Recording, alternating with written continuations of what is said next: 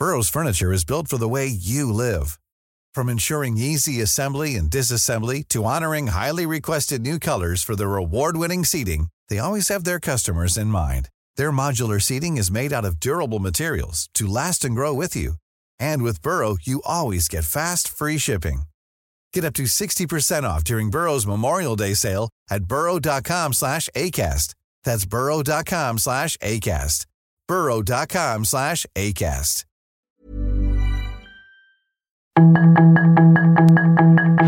Tarde a tarde, lo que necesitas saber de forma ligera con un tono accesible. Solórzano, el referente informativo.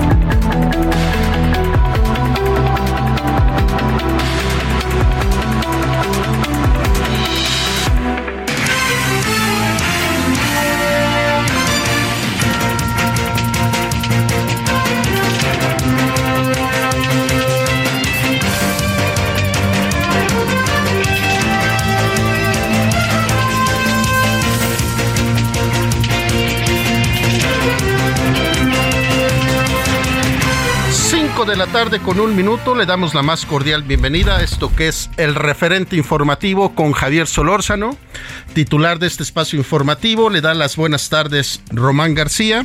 Javier Solórzano en cualquier momento ya estará con ustedes y con nosotros en esta cabina de transmisión del Heraldo Radio que transmitimos por el 98.5 de FM aquí en la Ciudad de México. Le damos la más cordial bienvenida a todos quienes nos escuchan a lo largo y ancho de la República Mexicana y que nos siguen por redes sociales y por nuestra página del heraldodemexico.com.mx. A continuación, le presentamos un resumen de lo más importante al momento. La información de último momento en el referente informativo. Aldeas Infantiles SOS otorgó el galardón SOS a José Luis Ayuf Pérez, director jurídico del Heraldo Media Group, y lo reconoció como embajador de Aldeas Infantiles SOS México y como defensor de la seguridad infantil por el apoyo y compromiso que ha realizado en favor de la niñez mexicana. Tras una discusión que se alargó 14 horas, la Cámara de Diputados aprobó la madrugada de hoy la Ley de Ingresos de la Federación 2023, que deja intactas las variables económicas propuestas por el Ejecutivo y a la que solo se le hicieron dos agregados propuestos por Morena. El coordinador parlamentario de Morena, Ricardo Monreal Ávila, y el presidente de la mesa directiva, Alejandro Armenta, adelantaron que la próxima semana se discutirá y en su caso aprobará la Ley de Ingresos de la Federación para el ejercicio fiscal 2023 que fue avalado por la Cámara de Diputados. El Congreso de Baja California aprobó por mayoría la reforma a la Constitución Política para que la Guardia Nacional permanezca en labores de seguridad pública hasta 2028. Un juez federal otorgó la suspensión definitiva en el amparo promovido por el exgobernador de Tamaulipas, Francisco Javier García Cabeza de Vaca, contra la orden de detención en su contra, pero la medida no impide que pueda ser aprendido por la Fiscalía General de la República. Un tribunal colegiado en materia administrativa del primer circuito resolverá a qué juzgado administrativo o de amparo le corresponde conocer de la demanda de amparo que Pío López Obrador, hermano del presidente de la República, interpuso contra la apertura de las carpetas de investigación iniciadas en su contra por delitos electorales. Una supuesta amenaza de tiroteo ocasionó la suspensión de clases en la secundaria técnica número 83 Casimiro S. González en Apodaca, Nuevo León. Tras filtrarse conversaciones privadas entre alumnos sobre una amenaza de tiroteo por parte de una alumna contra el plantel, las autoridades educativas tomaron la decisión de suspender las clases para el tercer grado. El Comité del Congreso de Estados Unidos, que investiga el ataque del 6 de enero de 2021 al Capitolio, citó formalmente el viernes al expresidente republicano Donald Trump a testificar el 14 de noviembre o alrededor de esa fecha. Steve Bannon, ex asesor de Donald Trump, fue sentenciado en una corte de Washington a cuatro meses de cárcel, luego de que en junio fue hallado culpable de desacato en una citación que le hiciera el Comité Selecto 6 de enero que investiga el asalto al Congreso en 2021. Solórzano, el referente informativo.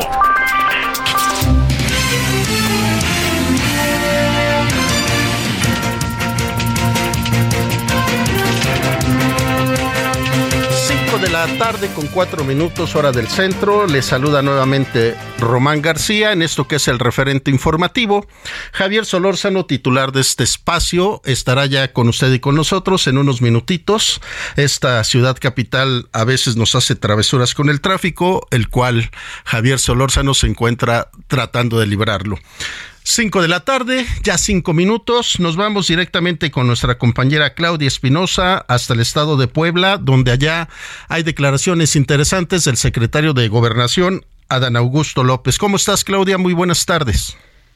Muy bien, te saludo con gusto a ti a los amigos del auditorio. Como lo mencionas, pues este día estuvo aquí en Puebla el secretario de Gobernación Federal, Adán Augusto López Hernández, quien pues acudió al Congreso del Estado, como lo ha estado realizando algunas otras entidades del país para conversar con los legisladores locales en torno a esta propuesta para incrementar hasta el 2028 la participación de la Guardia Nacional en cuestiones de seguridad. Ahí reconoció el trabajo realizado por el gobernador poblano Miguel Barbosa Huerta y la reducción en la incidencia delictiva. Comentó que se está trabajando de manera conjunta con las autoridades estatales para abatir pues algunos delitos, principalmente el caso del transporte de carga en el robo a carreteras a este tipo de unidades. Hay que mencionar que durante la participación del secretario federal en la tribuna del Congreso del Estado explicó que es necesaria esta participación de la Guardia Nacional durante más tiempo para continuar con la reducción de los delitos en todo el territorio nacional, aunque hubo una protesta por parte de legisladores panistas, pues finalmente fueron llamados a la atención y regresaron a escuchar las palabras del secretario de Gobernación Federal. Es el reporte que se ha generado desde Puebla. Eh, Claudia, hemos notado que legisladores de partidos de oposición hacen constantemente manifestaciones en contra de estas decisiones de la Guardia Nacional para trabajos de seguridad en algunos estados de la República Mexicana. Es el mismo caso. Y en, en Puebla, la situación de seguridad, ¿en qué índice se mantiene, Claudia? De acuerdo al último reporte que se dio a conocer en, este análisis que se presentó hoy y que bueno corresponde a datos del Secretariado Ejecutivo de Seguridad Nacional, se ha logrado una reducción de alrededor del 17% en las percepciones de seguridad y en ilícitos como es el caso del homicidio o el robo al transporte de carga en pues las principales autopistas que cruzan la entidad, que por cierto hay que decir es uno de los ilícitos que se ha mantenido eh, pues eh, constante en el número de denuncias, aunque las últimas fechas se ha reducido. Ese fue el que más resaltó, así como el combate al narcomenudeo, donde pues se han detenido a importantes bandas en los últimos meses. Fueron los dos delitos que justamente el secretario resaltó. Los legisladores panistas principalmente se manifestaron en contra de este incremento del tiempo en la participación de la Guardia Nacional, pero la realidad es que la manifestación pues duró un pequeño lapso y fueron llamados a regresar a sus lugares en el interior del Congreso del Estado y finalmente pues fue todo lo que ocurrió durante su participación esta mañana aquí en Puebla del secretario de Gobernación Federal Adán Augusto López Hernández. Claudia Espinosa, corresponsal en Puebla, te pregunto, ¿si es notoria la presencia de la Guardia Nacional en el Estado? O como vemos en algunos otros este, estados de la República que hay manifestaciones de que la gente dice, qué bueno que está la Guardia y el Ejército, pero no se notan, no se ven. En, en Puebla, ¿cómo está la situación, Claudia? Hay que comentar que, bueno, a diferencia de otras entidades, aquí en eh, pues lo que es el, el, interior, lo que es la ciudad de Puebla, la zona conurbada, la vigilancia realmente está a cargo de la Secretaría de Seguridad Pública del Estado y de la participación de los eh, policías municipales de estas comunidades, donde se ha visto la participación de la Guardia Nacional, principalmente en las zonas de las carreteras, eh, específicamente el caso de la autopista México-Puebla o de la autopista Puebla-Orizaba, principalmente las vías de carácter federal, pero no se ven patrullando las calles de la capital. Eh, han colaborado también en algunos operativos de vigilancia, sobre todo en el caso de las zonas y jornadas de vacunación, pero hasta ahí una vigilancia constante. La verdad es que aquí eh, realmente está a cargo de las policías municipales o de la policía estatal. Claudia Espinosa, corresponsal en Puebla del Heraldo Radio, te agradecemos mucho. Muy buenas tardes. Muy buena tarde. Cinco de la tarde con nueve minutos, hora del centro. Ahora es tiempo de irnos hasta Jalisco. Allá se encuentra nuestra compañera Mayeli Mariscal. ¿Cómo estás, Mayeli? Gusto en saludarte. Hola, ¿qué tal? Muy buenas tardes, buenas tardes también al auditorio. Pues compartiéndoles esta información una vez más, un incidente de seguridad pues pone alertas a las autoridades de Zapopan Esto eh, debido a que en una tienda especializada de mascotas eh, ubicada en la avenida Acueducto se registró alrededor de las 11:45 horas de este viernes un intento de asalto en donde, eh, pues bueno, de acuerdo con el reporte del, de la Fiscalía del Estado, al interior ingresan dos personas que intentaron pues concretar un asalto salen al estacionamiento y ahí en el estacionamiento es en donde realizan algunos disparos. Los mismos son respondidos por otra persona que, bueno, ya se identificó como eh, un agente de seguridad, una escolta de seguridad privada. Eh, en el lugar queda uno de, estos delincuentes eh, muerto en este lugar, el otro herido y intenta escapar en una motocicleta, es detenido por elementos de la comisaría de Zapopan y bueno, ya fue trasladado también al hospitalito de Zapopan a recibir la atención médica y en calidad de detenido. Por lo pronto, pues bueno, en esta zona hay que eh, recordar que se han estado suscitando algunos actos de inseguridad apenas eh, la madrugada de este jueves se registró también un ataque hacia dos personas eh, cuando eh, pues se encontraban al exterior de un bar en la avenida Acueducto, así es que, pues bueno, eh, las autoridades de Zapopan han estado bastante movidas en cuanto a este tipo de actos de enfrentamientos, decía el gobernador de Jalisco, Enrique Alfaro, que eh, hay total coordinación, hay que recordar que hay elementos de la Guardia Nacional y del Ejército que ya circulan en las calles y que están apostados también como parte de la estrategia en algunas zonas, principalmente corredores y plazas comerciales de este municipio, en donde eh, pues está la estrategia como tal y han estado realizando algunos ajustes, reconoció el mandatario que bueno, como las grandes ciudades se presentan este tipo de incidentes, eh, pues es necesario ir ajustando las estrategias, pero que hay total coordinación con las fuerzas federales. Así es que ese es el reporte. Oye Mayeli, pero digo, qué afortunado es que se encontraba este elemento de seguridad ahí y que fue el que evitó que este asalto llegara a concluirse, ¿no? Así es, por lo pronto, pues bueno, las investigaciones ya están, eh, se detonan eh, pues estas circunstancias en donde los elementos de seguridad privada, puntualmente los escoltas, han estado presentes también, hay que destacarlo, en estos últimos incidentes de seguridad, eh, en el tema del bar, a las afueras de este bar que les comento en Real Acueducto, una de las personas heridas también fue un elemento escolta de seguridad privada Así es que, pues bueno, últimamente están siendo también partícipes en estos actos, cuando menos, obviamente, para tratar de detener a estos delincuentes. Mayeli, te agradecemos muchísimo, que tengas muy buena tarde y muy buen fin de semana.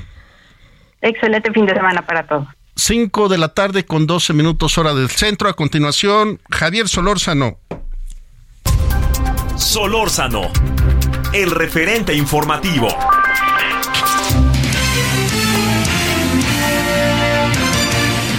¿Se acuerdan cuando se ponía nerviosito Romano? Ahora ya maneja el tránsito. Ya así quisiera que estuviera el tránsito en la Ciudad de México hoy. Pero bueno, oiga, ¿cómo está? ¿Cómo le ha ido? Espero que bien. Andamos aquí en, eh, eh, como todos los días, ya hemos llegado al viernes, estamos en el 21 de octubre. Hoy hay, este, hay muchas cosas de viernes en la tarde en la ciudad. Entonces está, para los que viven en la Ciudad de México, sé que lo saben, transitadísima. Por lo pronto en la noche está cerrada, allá en el Zócalo pero hay muchas actividades en la tarde y fíjese que sí, este, para que lo considere, lo tome en cuenta y este, y, usted esté a las vivas, como luego se dice, ¿no? Bueno, oiga, eh, diversos temas este día. Eh, se va, se va acercando el mundial, ¿eh? Se va acercando el mundial y eso cambia, cambia muchas dinámicas, ¿no? De, de, de la vida, pues, cambia, este, por los horarios. Eh, en la primera ronda del Mundial, hablo como fenómeno cultural, no deportivo, la señora que siempre me dice, no hable tanto de deportes, yo hablo poco, pero nada más para que se tome usted un, para que tenga usted un referente, ahora sí que como el programa, eh, considere usted que ni más ni menos que el, este, el partido de la primera ronda, es decir, de los 32 avos de final, que más boletos ha, bueno, que, más boletos ha demandado. que más gente quiere ver, que más expectativa hay y que han colocado en un horario, incluso muy noche, tiempo de Qatar, para que se pueda ver acá como a la una de la tarde o dos por ahí así, es eh, Argentina-México. Eh, digamos, muy para que se deba a que son, hay una diferencia futbolística muy marcada, pero yo creo que se debe en buena medida pues a que son dos aficiones muy, muy rudas, muy bravas, muy, muy entregadas, ¿no? Este, la, la afición mexicana es veleidosa, la argentina es entregada pero exigente. ¿Por qué digo que veleidosa? Porque este, de repente es poco solidaria con su equipo eh, y de repente en el proceso de exigencia caen en el, en el insulto. Y bueno, pues así es el juego, ¿no? Y así es como ven las cosas los aficionados. Entonces, lo digo para que lo tomen en cuenta, por si usted es futbolero, futbolera, que lo vaya y que ver y que le digo que en menos de un mes esté el Mundial cuando estoy diciendo esto, va a cambiar mucho la vida de mucha gente en términos de cambio horarios, si pueden ver los partidos, esperemos que a México le vaya bien, entonces a México le está yendo bien, bueno, a ver, pues todos vean un rato, nada más, allí en la oficina, en todo el país. Entonces, insisto, ojalá, en verdad, a mí me gustaría mucho que le fuera muy bien al equipo de México. He ido, he estado al tanto de todos los mundiales, así, muy a detalle, he estado en partidos históricos, he estado en partidos dolorosísimos, estuve en el el día de los penaltis contra Alemania, que estaba todo, todo puesto para ganar ese día. Y nomás no se pudo por los penaltis. Este, y además porque por ahí a lo largo del partido dos o tres cosas pasaron que se les pelaron al, al, equipo de México. Pero más allá de ello, es el fenómeno que el mundo entero estará con, ahora sí que con los ojos abiertos, con las tensiones, con las con los entretenimientos propios del juego. Bueno, eh, el segundo asunto que le quería este, plantear es que eh, hay algo que, no podemos eh, ahorita como soslayar tan fácilmente. Es el activismo del secretario de Gobernación. A mí no me parece tan mal. A mí se lo confieso, yo sé que habrá gente que diga que no esté de acuerdo, que no sé qué. A mí no me parece nada mal el activismo del secretario de Gobernación. Lo que me parece es que el que se ríe se lleva. Entonces sí, él es el secretario de gobernación del gobierno. Él forma parte de un gobierno electo. Gobernaron, el, electo es el presidente López Obrador. Entonces el que se ríe se lleva. Y si el secretario de gobernación empieza a hacer declaraciones sin ton son o de repente muy virulentas, no espere que no le respondan. A mí hoy, la verdad que no comparto, no sé usted, yo sé que hay gente que amablemente nos escucha, que, que no puede no, no compartir muchas de las cosas que decimos, pero le digo, yo no comparto lo que hoy en la mañana dijo el presidente. Hoy en la mañana el presidente de México dijo, miren, esos son los debates, está bien que esté el debate. ¿Usted le llama debate a lo de Samuel García y el secretario de Gobernación? ¿Usted le llama debate de ideas o de descalificativos? No, pues se trata de descalificativos, a ver quién va a mano, quién va atrás, quién va a cola. Pero si se trata de, eh, de debate, no, los del norte somos más fregones. No es cierto, los de Tabasco somos más inteligentes y tu mamá también. Pues no marche, hombre. ¿Eso es debate? Señor presidente, ¿eso es debate? No. Debate es otra cosa, ¿no? Debate es política, debate son ideologías, debate es, debate si es cierto que la estrategia militar conviene, eso es debate, pero en otra, yo tengo cinco este, militares más, todo el mundo anda pidiendo, no, es que, ¿cómo no va a pedirse, cómo no va a pedirse la seguridad de parte de un gobernador o gobernadora? ¿Cómo no se va a pedir, pregunto? Lo que pasa es que no se ha hecho la estrategia que se debía y punto, así una con otra. Entonces, bueno, el que se ríe se lleva, y lo digo también por mí. Bueno, son las 17 con 18 en el centro. Muy buenas tardes, espero que tenga buen fin de semana. Ya le digo que si vive en la Ciudad de México, eh, pues láncese con tiempo, eh. Láncese con tiempo a ver hace rato. Que sí que lo vale, sí que lo vale. La verdad no sabe qué maravilla es ese hombre. He tenido oportunidad de entrevistarlo dos, tres veces. Este, él tiene una frase que a mí me gusta muchísimo, que dice, ¿qué haríamos sin las utopías? Y es cierto, ¿no? ¿Qué haríamos sin pensar que todo puede ser diferente, no? ¿Qué haríamos sin pensar y sin buscarlo? Bueno, ya le contaré Ah, otra cosa, está en curso una explosión horrorosa en el fraccionamiento Las Brisas en Acapulco. La verdad que no ubico dónde, pero supongo que es en la zona de la carretera panorámica donde puede estar. Pero un, un, un este, una explosión de gas ahí feísima. Hay personas lesionadas, no se habla de personas fallecidas, que es una buena noticia, pero, pero, pero por lo que son las informaciones, se oyó, uff, ahora sí que en todo el en toda la carretera panorámica, ¿eh? pero que fue una explosión sota según me están informando. 17-19. Solórzano, el referente informativo. Bueno, ayer eh, hablábamos con José Fernández Santillán, el miércoles con Dejan Mihailovic, dos buenos conocidos, Dejan y, José entre ellos, y también con su servidor que me, me honran. Eh, y decía este eh, de, José que él, a diferencia de lo que piensa Dejan, ya no habla de imperialismo yanqui, una figura como tal. Tenemos de aquí hasta las cinco minutos para que una idea, no queremos pasar por alto la voz de un hombre tan querido como Dejan Mihailovic, que nos dijera qué es lo que piensa. Dejan, ¿cómo has estado? Eh, muy buenas tardes, Javier. Eh, mucho gusto saludarte nuevamente. Muy bien, todo, todo en orden. Bueno, pues este resultaron controvertidas nuestra entrevista el otro día, Dejan. A ver, te, te planteo José, que lo conoces bien, nos dice, eh, ¿ya no hay o si hay imperialismo yanqui en esa expresión que tú, que tú utilizaste de expansión?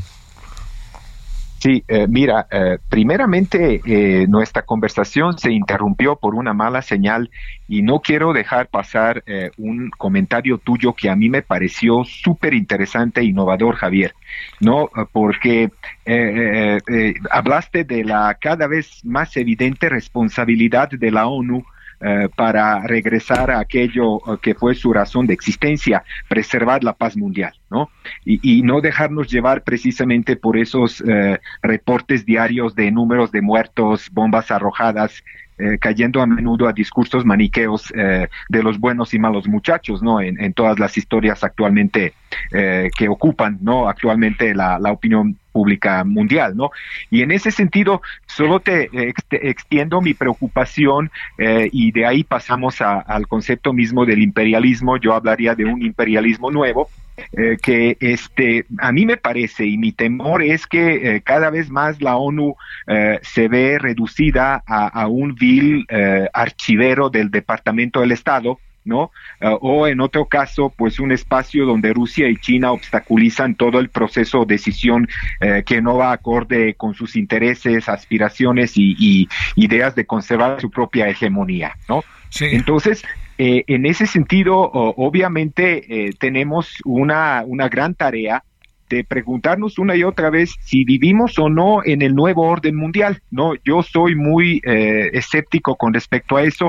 Creo que estamos inmersos en un orden mundial que se fundó en 1945. Y te lo digo porque eh, cuando hablas de un orden mundial, eh, piensas en un marco de acción integrado por al menos tres fuerzas, ¿no? Que interactúan, que es la capacidad material para que este orden subsista, y eso tiene que ver mucho con aspiraciones imperialistas o neoimperialistas de muchos países hegemónicos. Luego hablas de las ideas, ideas que son una especie de brújula y de orientación hacia dónde quiere ir la humanidad, y finalmente las instituciones. Y entonces, si piensas que en 1945, eh, cuando empezó la Guerra Fría, eh, Estados Unidos eh, dispuso de capacidad material para dominar la escena pública después de la Segunda Guerra Mundial, Después fomentó las ideas políticas y económicas de carácter liberal que son de sobra conocidos, ¿no? Y finalmente eh, se contribuye a fundación de instituciones como las Naciones Unidas que dieron eh, supuestamente la estabilidad y, este aseguraron una paz mundial no duradera, pero por ahí andaba el asunto. Y hoy eh, estamos ante una crisis, yo diría, espantosa de Naciones Unidas, sobre todo porque hay una razón según la cual eh, eh, la organización es altamente ideologizada.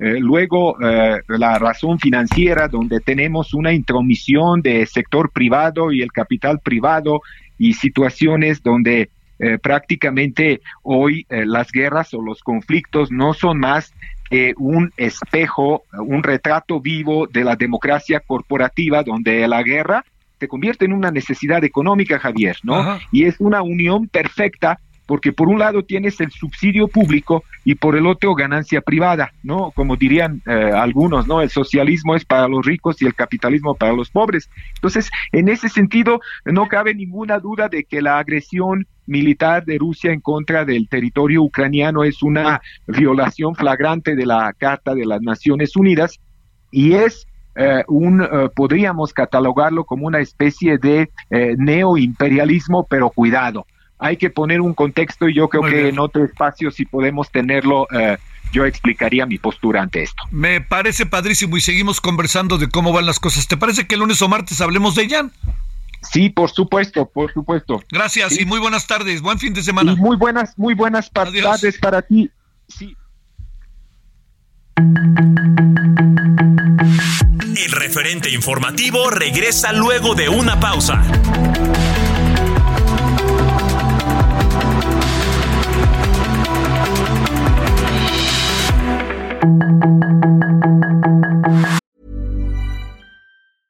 Hiring for your small business? If you're not looking for professionals on LinkedIn, you're looking in the wrong place. That's like looking for your car keys in a fish tank.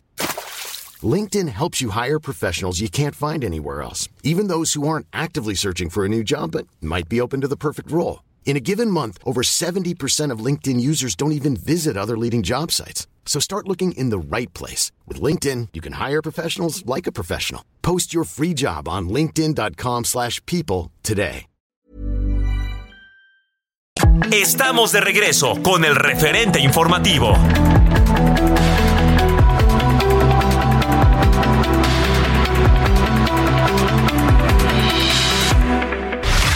En el referente informativo le presentamos información relevante.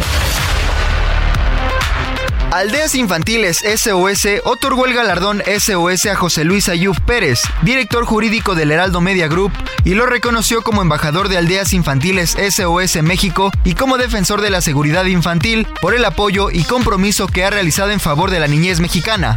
Actualmente, Aldeas Infantiles SOS trabaja por el derecho de cada niño y niña a vivir en familia en 137 países, actuando dentro del marco de la Convención sobre los Derechos del Niño de las Naciones Unidas y de las directrices sobre las modalidades alternativas de cuidado, donde se apoya a más de un millón de niños, niñas, adolescentes y jóvenes, sin importar su origen, cultura, nacionalidad o religión.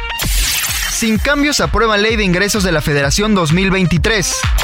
El presidente López Obrador pedirá más visas humanitarias para venezolanos. Ordenan a Donald Trump testificar por el asalto al Capitolio. Solo tiene un mes para comparecer. Se reportaron 120 viviendas dañadas y 300 personas evacuadas tras explosión de pipa en Aguascalientes.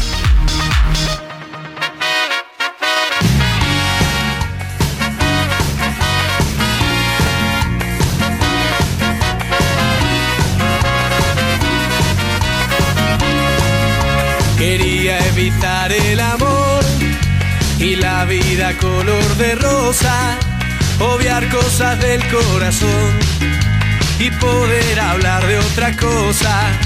Quería evitar la pasión y esos paisajes que se pintan cuando la obsesión y el deseo te alteran por una imagen femenina. Pero da la casualidad que esa alteración ya la tengo. Por eso tantas sensaciones que tengo en el pecho, ignorarlas no puedo. Vos sos esa simple razón por la que volví a sonreír, por la que levanto la vista y veo lindo el cielo aunque esté todo gris, aunque esté todo gris.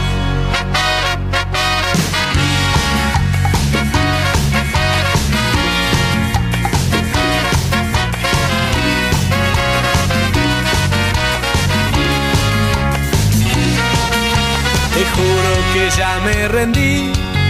Porque oh, bueno, bueno, estamos escuchando ni más ni menos que a los Caligaris. Esto se llama Razón. Estos van a estar en el Viva Latino, en el Viva Latino del 2023, que va a estar buenísimo, ¿no? Luego está el Corona Capital a final de este año, que yo siempre pienso que, que el Corona Capital pues bueno, sí tiene su, su, parte muy, muy padre, pero luego pues hay como pocas bandas mexicanas, ¿no? Pero bueno, eso es un asunto ahí para, para este para, para ver qué hacemos con, con a futuro, pero bueno, así funciona. Oiga, pero hoy a las 8 de la noche, ¿no 8 o 9? Tú has de saber, Sony, 8 o 9 de la noche, ¿estamos o no? ¿Saben o no? A las 8 o 9 de la noche, mis bolas. Este, eh, ¿estamos a las 8 o a las 9 de la noche? A las 8. A las 8, este hombre en el Zócalo.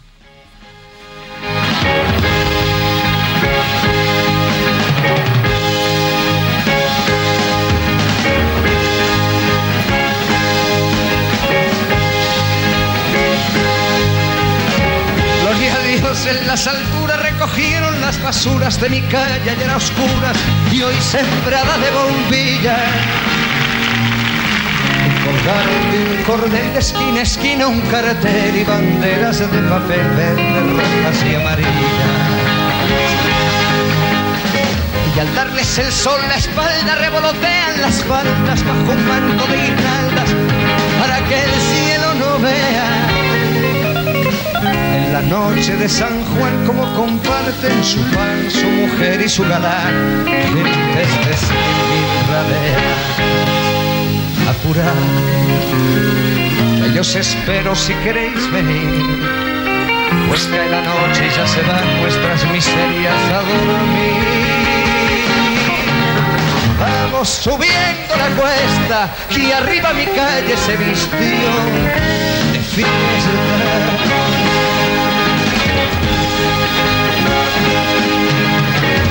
Es noble y el villano el prombre y el gusano bailan y se dan la mano sin importarles la facha.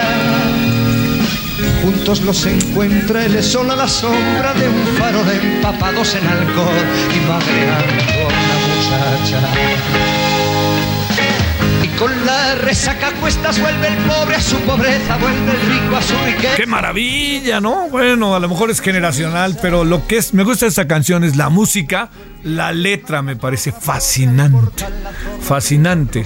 Por favor, quienes este, les pueda parecer cercano o lejano, esta es una España franquista. Es una España en donde un personaje como Serrat fue un hombre contestatario, perseguido, y cantaba esto con harta alegría, como dice, ¿no? Y buscando la manera de... En mi calle se fraguó, se armó y se hizo la fiesta. Bueno, rato, 8 de la noche en el Zócalo, la fiesta, maravillosa canción.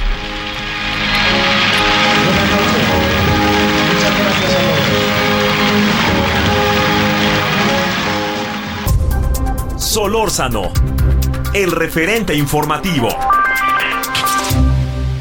En Soriana vive tu pasión. Pantalla JBC 4K Smart TV de 70 pulgadas a 13,990 y pantalla LG 4K Smart TV UHD ThinQ AI de 50 pulgadas a 8,990. Soriana, la de todos los mexicanos. Octubre 24, consulta modelo participante. No aplica con otras promociones. Aplica restricciones.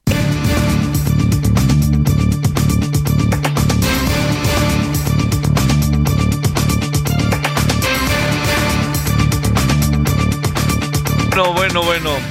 Este, sí, en verdad, eh, ojalá, si puede ir a ver a Serrat esta noche, eh, hágalo, hágalo. Es un personaje, además ya lo estamos despidiendo porque va a cantar menos, no por otra razón, ¿no? Está tomando otras decisiones, es un hombre grande y este y es un hombre maravilloso. Este, vámonos a las 17:37 en la hora del centro, viernes, además viernes, fiesta, ¿qué más quieres, Román? Híjole, ya se sentó aquí un ratito en el noticiario y ahora aguántalo. No, hombre, qué barro, estás peor que el chicharito. Bueno, vámonos a las 17.37 en hora del centro. Roberto Sussman, doctor en física, investigador titular del Instituto de Ciencias Nucleares de la UNAM. Roberto, muchas gracias, doctor. ¿Cómo has estado? Eh, muy bien, muchas gracias. Gracias por la invitación de participar. Bueno, déjame plantearte. Eh, el gobierno tomó una decisión no sé si la palabra sea, bueno, sí, drástica, radical, respecto a los vapeadores, que afecta a los que vapean, obviamente. Eh, Cofepris dijo, los vapeadores contienen sustancias ocultas para matar moscas y cucarachas, entre otras cosas. Y entonces, auténticamente, salgan del mercado y dejen del vapeador. Te digo, no te hago la pregunta con interés porque ni vapeo ni fumo. Pero la pregunta es, todo esto que nos dijeron y que Cofepris nos dijo es cierto o cómo tendríamos que verlo o es una visión no sé, ¿no? Parcial, estamos jugando con los intereses de alguien, alguien le está jugando a los intereses, no sé. A ver, ¿qué cuentas, este Roberto?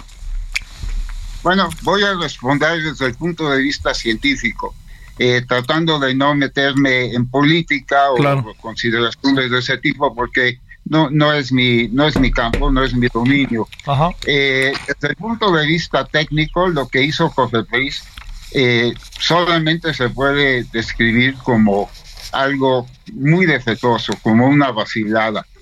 Eh, y explico por qué rápidamente detectaron 30 compuestos que, que, presentan como venenos, etcétera, etcétera, como bien lo has dicho, así lo presentan, pero en realidad 25 de los 30 detectados son aditivos o coadyuvantes en alimentos, bebidas y suplementos alimenticios que la misma COFEPRIS ha aprobado.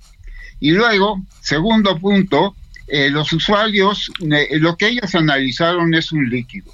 Los usuarios no se beben, no, no ingieren el líquido, los usuarios inhalan el aerosol que se produce al vaporizar el líquido. Entonces tendrían que haber, para eh, reclamar que hay daños a la salud, tendrían que haber analizado el aerosol, lo cual no hicieron. Segundo, lo que ellos hacen es dar una lista de compuestos químicos y la gente se asusta con los compuestos químicos, pero dar la detección de algo es irrelevante porque los equipos modernos, los instrumentos modernos pueden detectar todo.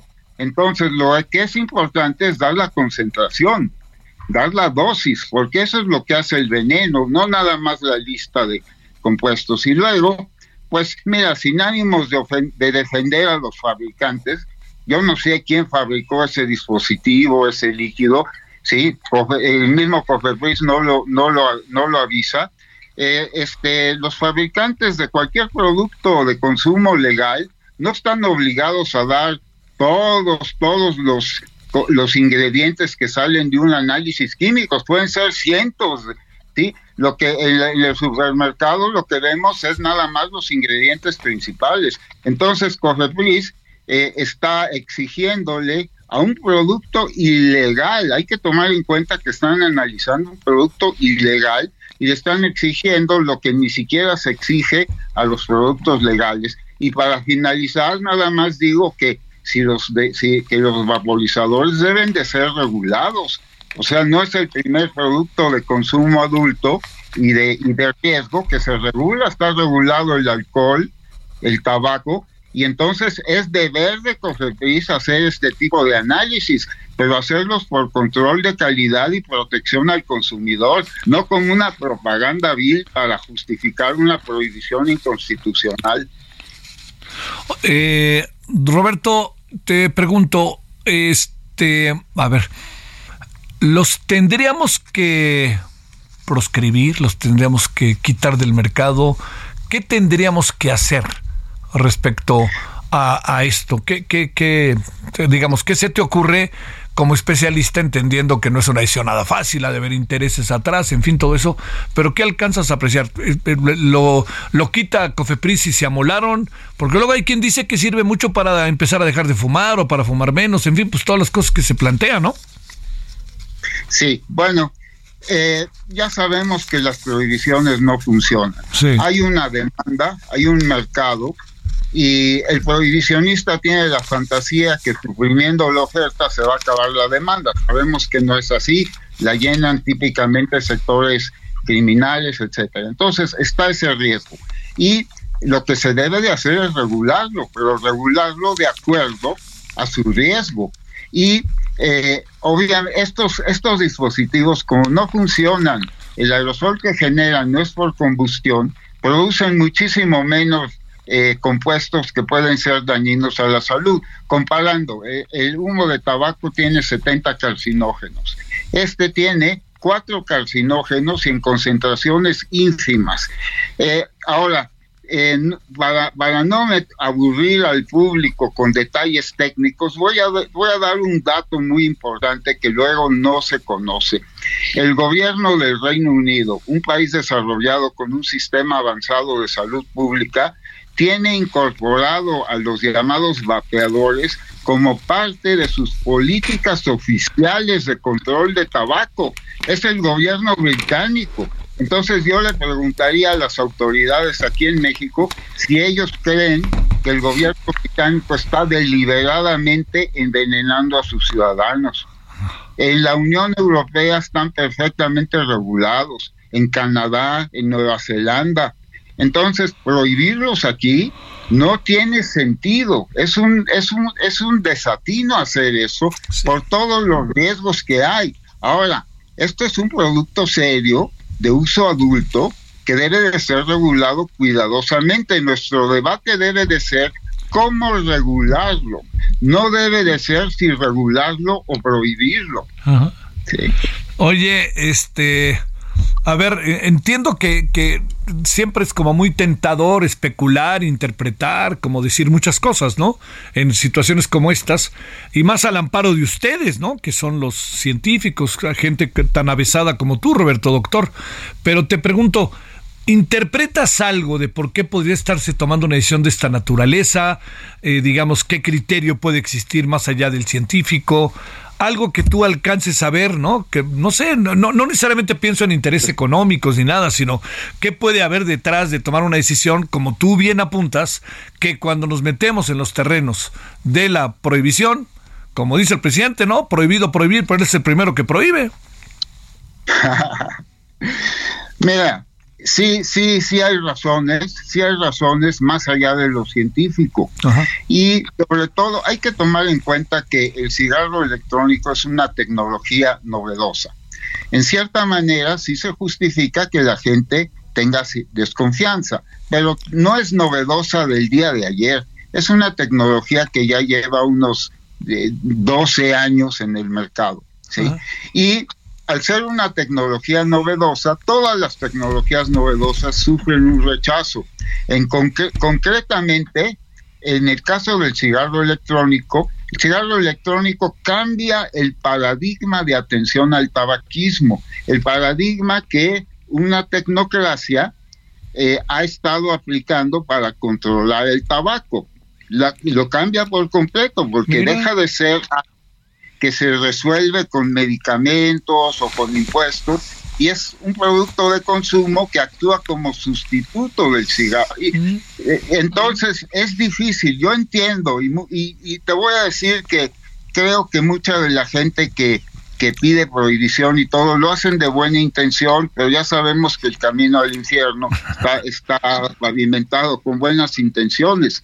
Lo que tenemos que hacer es dejar de concebirlos como si fueran una amenaza y seriamente ponernos a debatir cómo entender esta nueva tecnología, cómo incorporarla de manera que se minimicen los posibles daños, que los menores de edad no tengan acceso, etcétera. Hay toda una serie de cuestiones muy serias que hay que dirimir y, y sí tiene incidencia política, afecta los intereses de las farmacéuticas, de las tabacaleras, de las burocracias médicas.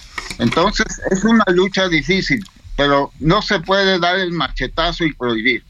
Aquí se, hay, hace falta bisturí para ver cómo se corta bien esto. Oye, este, da la impresión de que el asunto, para decirlo en términos latín, de latín, consumatum est. Pues sí, sí, mira, eh, eh, eh, esto, la regulación debe de ser decidida por el Poder Legislativo. Hay muchas iniciativas que quieren regularlo y tomen en cuenta que las prohibiciones son por decreto presidencial. Quiere decir que esas prohibiciones se han saltado al proceso legislativo y además están en contra de, la, de lo que dictaminó la Suprema Corte y fíjate que los jueces no, no están enamorados de los apeadores, ellos creen erróneamente que son eh, casi casi amenazas de la Andrómeda, ¿no? Pero de todas maneras, sí, no hay que concebirlos como una amenaza, que, etcétera. Eso, eso, es, eso es proceder con pánico. Hay que proceder en forma fría y racional, ¿sí? Sí, sí, sí, sin duda. Roberto Sussman, doctor en física, investigador titular del Instituto de Ciencias Nucleares de la UNAM. Te mando un gran saludo, Roberto, doctor. Gracias que estuviste con nosotros. Sí, no, gracias a ti. Sí, a tus órdenes. Gracias de nuevo. 17:48 en la hora del centro. Los deportes con Edgar Valero, porque el deporte en serio es cosa de expertos.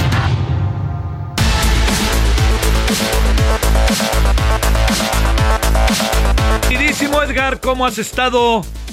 Bien, bien, mi querido Javier, ¿cómo estás? Quiero saludarte. Estaba desesperado porque fuera viernes para platicar contigo. Fíjate que yo lo que pasa, no me puedo adelantar porque luego pues, uno es uno intuye, pero el deporte sí.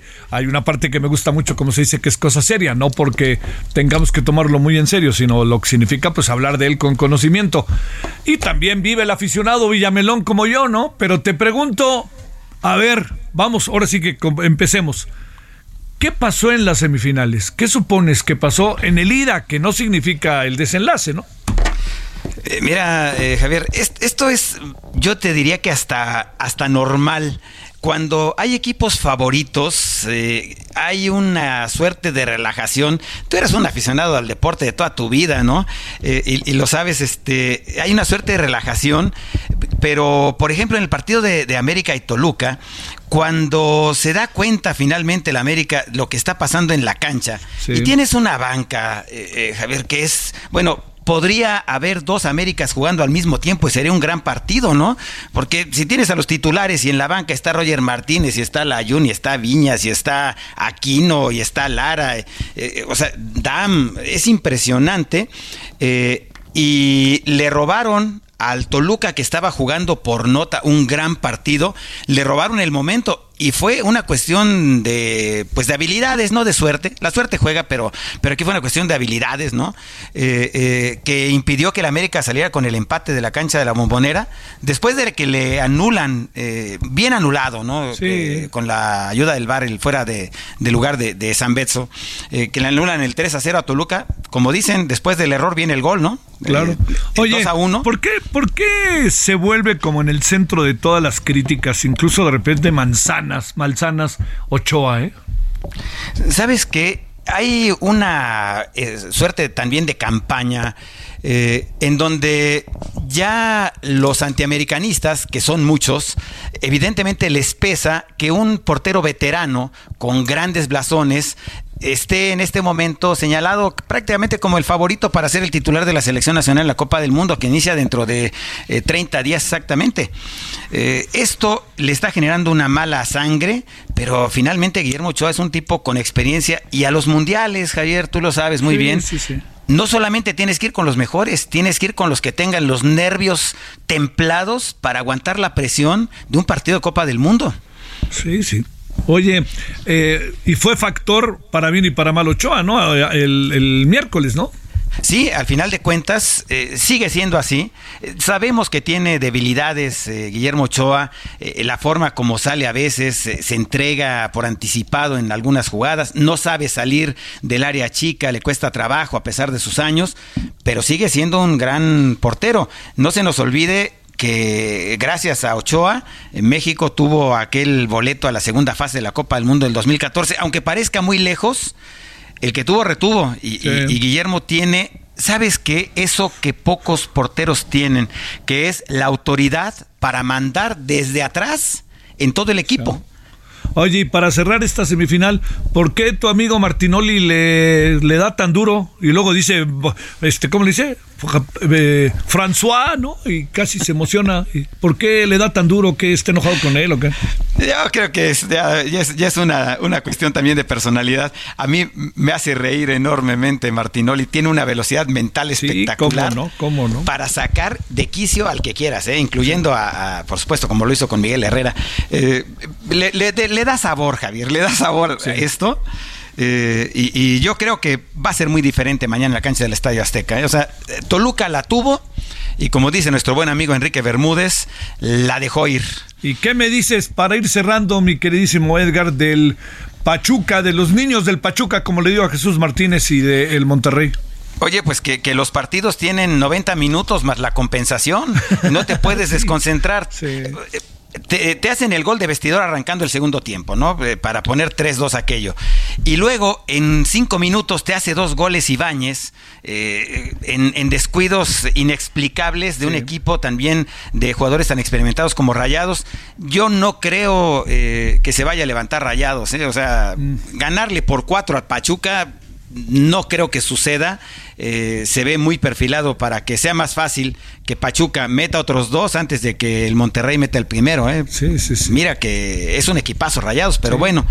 Eh, oye, Javier, y, ya de despedida, ¿no? Este, también el, tema de, Fernando Hierro, que ya está... Claro, ese era otro tema. ¿Cómo ves? A ver, en breve. Me encanta, Javier, me encanta. Y, te voy a dar un, un dato que todo el mundo ha ignorado. Cuando España se corona campeón en la Eurocopa, Fernando Hierro era el director deportivo y toma la durísima decisión de cesar a, don eh, Luis Aragonés y traer a Vicente del Bosque y transformar eh, al equipo. Eh, dicen que Hugo Sánchez es un candidato, me cuesta trabajo creerlo, pero bueno, si fuera así, para todos los detractores de Hugo Sánchez, ya ves que hay quien dice, no, es que Maradona hizo campeón del mundo a Argentina y Hugo Sánchez no hizo nada con la selección. Bueno, te, cito rápidamente a Menotti, que me dice un día, Maradona no pudo hacer campeón al Barcelona, pero sí fue campeón con Argentina porque tenía un equipazo. Hugo Sánchez fue campeón con el Real Madrid porque tenía un equipazo, pero no tenía ese equipazo con la Selección Nacional de México. Yo creo que está explicado de sobra ahí, ¿no? A ver, este para cerrar nomás, Monterrey Monterrey. Fuera. Eh, pues yo voy con Pachuca, mi querido eh, Javier. Bueno, cuídate y con, mucho. Y con América. Te mando un gran abrazo. Gracias, Edgar. Igualmente, gracias, Javier. Un abrazo. Hasta aquí Solórzano, el referente informativo.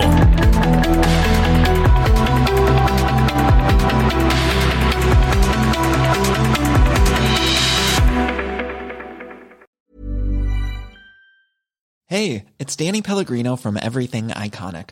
Ready to upgrade your style game without blowing your budget? Check out Quince. They've got all the good stuff shirts and polos, activewear, and fine leather goods, all at 50 to 80% less than other high end brands. And the best part?